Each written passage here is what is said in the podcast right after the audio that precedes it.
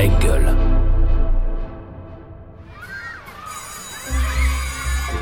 Quand j'étais petite, je voulais être. euh, Ah, quand j'étais petit, je Ah, voulais moi, quand être, j'étais euh, petite, je voulais petite, faire. euh, Alors je voulais moi quand être- j'étais petite, Ah bah petit, moi je voulais être... j'ai toujours eu envie Alors, petit, de- je voulais être. euh, Bonjour Patrice. Bonjour. On va commencer, si vous le voulez bien, par le commencement, ce fameux 12 novembre 1947. On est dans le 20e arrondissement de Paris. C'est un dimanche. Que vous a-t-on raconté d'autre sur le jour de votre naissance Euh, ce qu'on m'a raconté d'autre, c'est que euh, on m'a pas raconté grand-chose sur le jour de ma naissance. Je sais que j'étais un bébé assez volumineux, donc j'ai dû faire souffrir ma maman pour l'éjection. Et, euh, mais bon, et j'ai été pendant toute ma première enfance et même euh, la petite enfance, appelons ça comme ça, j'étais un peu rondouillard. J'étais un, pas un petit gros, faut pas exagérer, oh, si, un petit gros. Je vous montrerai des photos. Et la seule chose, euh, non pas dont je me souvienne, évidemment, mais qu'on m'a raconté, c'est que euh, effectivement la naissance était dans le 20e et que ma mère me promenait en landau au cimetière du Père Lachaise. Donc a priori, je devrais connaître le Père Lachaise comme ma poche, mais en fait non parce que j'étais dans un landau, donc je ne voyais rien de, des tombes célèbres. Alors, votre identité complète, c'est Patrice Claude François Lecomte. Est-ce que vous savez la raison, la motivation du choix de ces prénoms par vos parents? Ah bah, le- les, prénoms, c'est très simple. Euh, Évidemment, euh, Claude François n'existait pas à l'époque, mais mon père s'appelle Claude et mon frère aîné s'appelle François, donc c'est assez simple. Mais c'est vrai que quand je montre ma carte d'identité, euh, les gens n'en viennent pas. Ils disent, tu t'appelles Patrice Claude François? Hum, C'est quand même mieux de s'appeler comme ça que Patrice Mireille Mathieu, par exemple.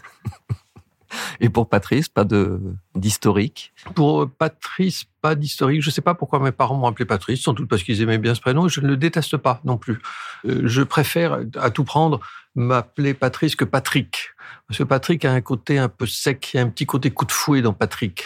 Et il y a plus de douceur dans Patrice. Donc ça me ressemble. On aime bien offrir un petit cadeau dans, dans Allons enfants. J'ai vu ça quand vous êtes arrivé. J'a- J'adore le papier. Et ce qui, ce qu'il y a, c'est que pour l'ingénieur du son, ça va être une horreur parce que je vais, je vais ouvrir le, le comme ça, on verra que c'est vrai, que c'est pas euh, un cadeau virtuel. Mais alors, euh, un truc que vous savez peut-être, c'est que euh, je, euh, enfin, je suis allé assez, assez souvent au Japon pour des festivals, des sorties de films, des trucs comme ça. Et les journalistes avec lesquels vous avez rendez-vous au Japon, ils viennent avec un cadeau. J'ai jamais vu ça en France, évidemment, sauf vous. Donc, vous avez un côté japonais. J'adore, merci. Euh, En voyant, alors, sincèrement, j'arrête avec le bruit. Sachant que vous avez enquêté sur mon compte, inspecteur Derrick, et qu'on a dû vous dire que j'aimais bien, euh, j'aime bien les maquettes d'une manière générale. J'a- J'adore, c'est un vieux truc d'enfant, ça, ça c'est sûr, mais j'adore la représentation d'une chose grande en petit. Donc le principe de la maquette, mais n'importe quoi, un personnage, une voiture, un train, n'importe quoi. Quand j'ai vu la taille de la boîte et sachant que vous aviez enquêté sur moi, je me suis dit ça doit être une bagnole. Mais je ne pouvais pas savoir laquelle. Et là, il s'agit d'une Volkswagen, la coccinelle, la, la Beetle, pas la New Beetle, la, la vraie, la vraie coccinelle. Et en plus, alors là, je sais pas comment vous avez fait parce que j'ai eu une Volkswagen comme ça, de cette couleur-là. J'en ai eu deux de suite. La première était cette couleur-là, c'est-à-dire un, un beige, passe-partout. La suivante, qui était le modèle d'après avec les feux arrière euh, très ronds, était rouge.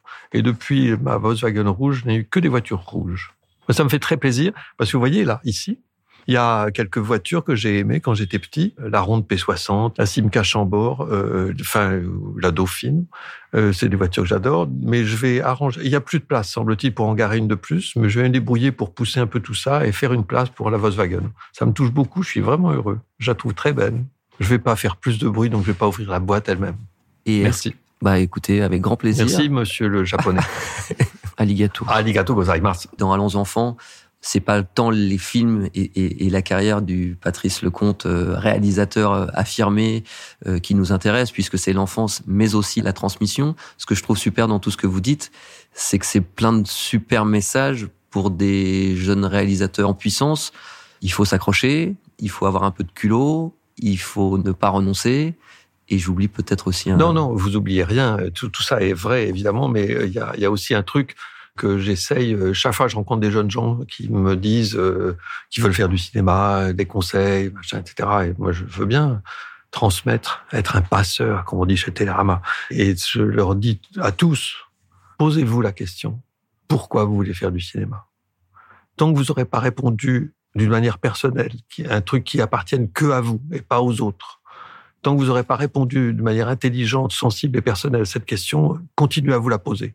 Ne l'abandonnez pas ce rêve, mais continuez à vous la poser tous les matins quand vous brossez les dents dans la glace, vous regardez dans la glace et vous vous dites pourquoi je veux faire du cinéma? Je dis à ces jeunes gens, me répondez pas maintenant. C'est pas une réponse qu'on peut trouver comme ça parce que sinon vous allez me répondre, bah, parce que c'est chic le cinéma, ouais, c'est pas mal. Mais non, c'est pas ça que j'attends.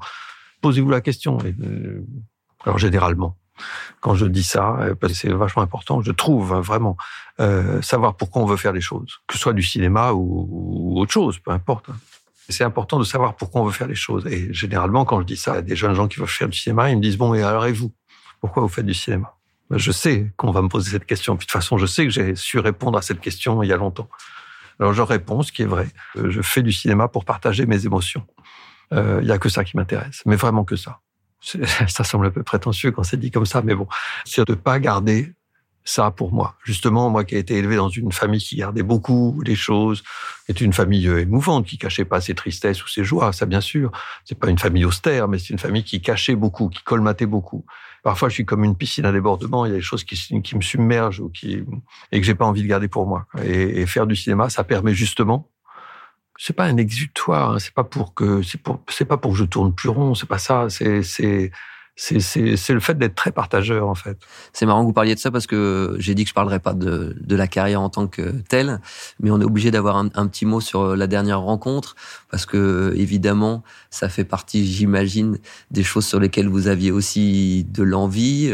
Vous étiez reniflé, comme vous dites. Euh, non, alors c'est curieux parce que bon, évidemment, vous parlez de Gérard Depardieu. Gérard Depardieu, j'étais euh, on se connaissait pas hein, avant de faire ce film. On avait dû se, croiser vaguement et rapidement deux fois dans notre vie. Mais je savais très bien qui il était puisque je vais au cinéma beaucoup. Et lui, qui est assez cinéphile, il savait très bien qui j'étais. Il savait très bien les films que j'avais faits. Peut-être pas tous, hein, mais il savait.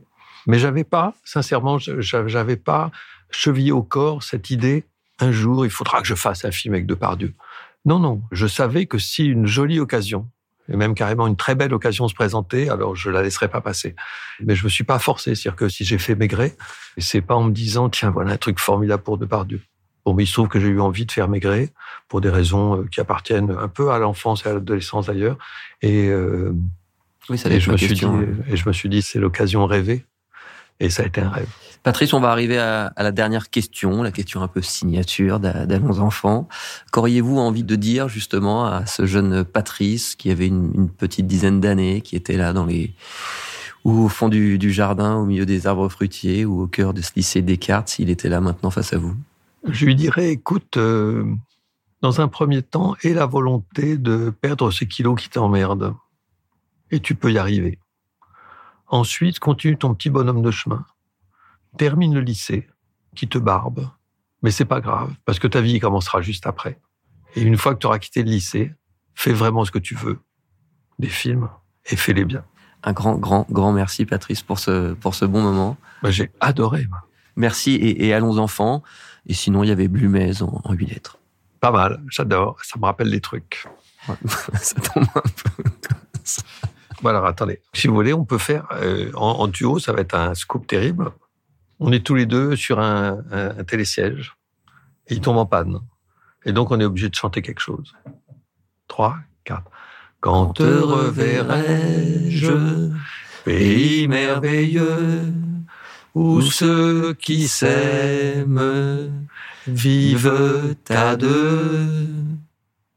Et puis là, euh, on est obligé de sauter.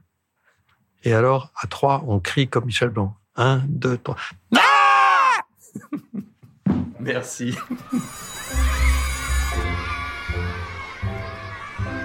Allons enfants est un podcast Engel présenté par Romain Ballan. Abonnez-vous pour découvrir nos prochains épisodes. Production et réalisation, Raphaël Fruchard. Ingénieur du son, Thomas Gabriel. Coordination de production, Alix Pénichon.